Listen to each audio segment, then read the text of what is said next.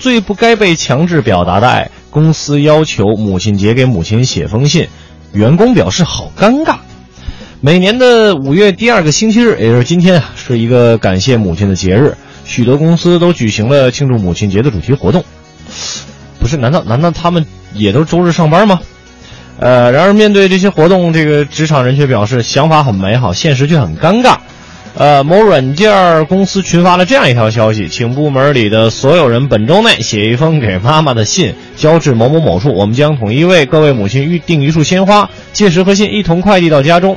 四十人左右的部门当中，有二十三人明确在微信群里表示出了反对，觉得公司不应该这样干涉私生活，特别是亲情方面。不是，是是我活活久见系列吗？这跟自己的妈妈表达一下这个，当然我觉得这这双方这两方都有问题啊。首先，呃，单位确实不应该这样的去要求你的员工做这呃可能跟工作无关的一些事情。但是跟自己的妈妈写一封信，表达一下爱意，送束花儿，就真的让你们觉得这么尴尬吗？难道 用用句我送你们一句网络热词吧？呵呵。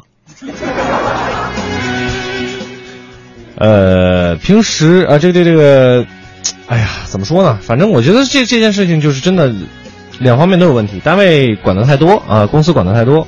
但是公司的想法确实很好，但是你们这些只明确反对的，到底是说反对单位的这公司的这些做法，还是说反对觉得无所谓，跟自己的妈妈就不用表达这种爱意呢？我不知道。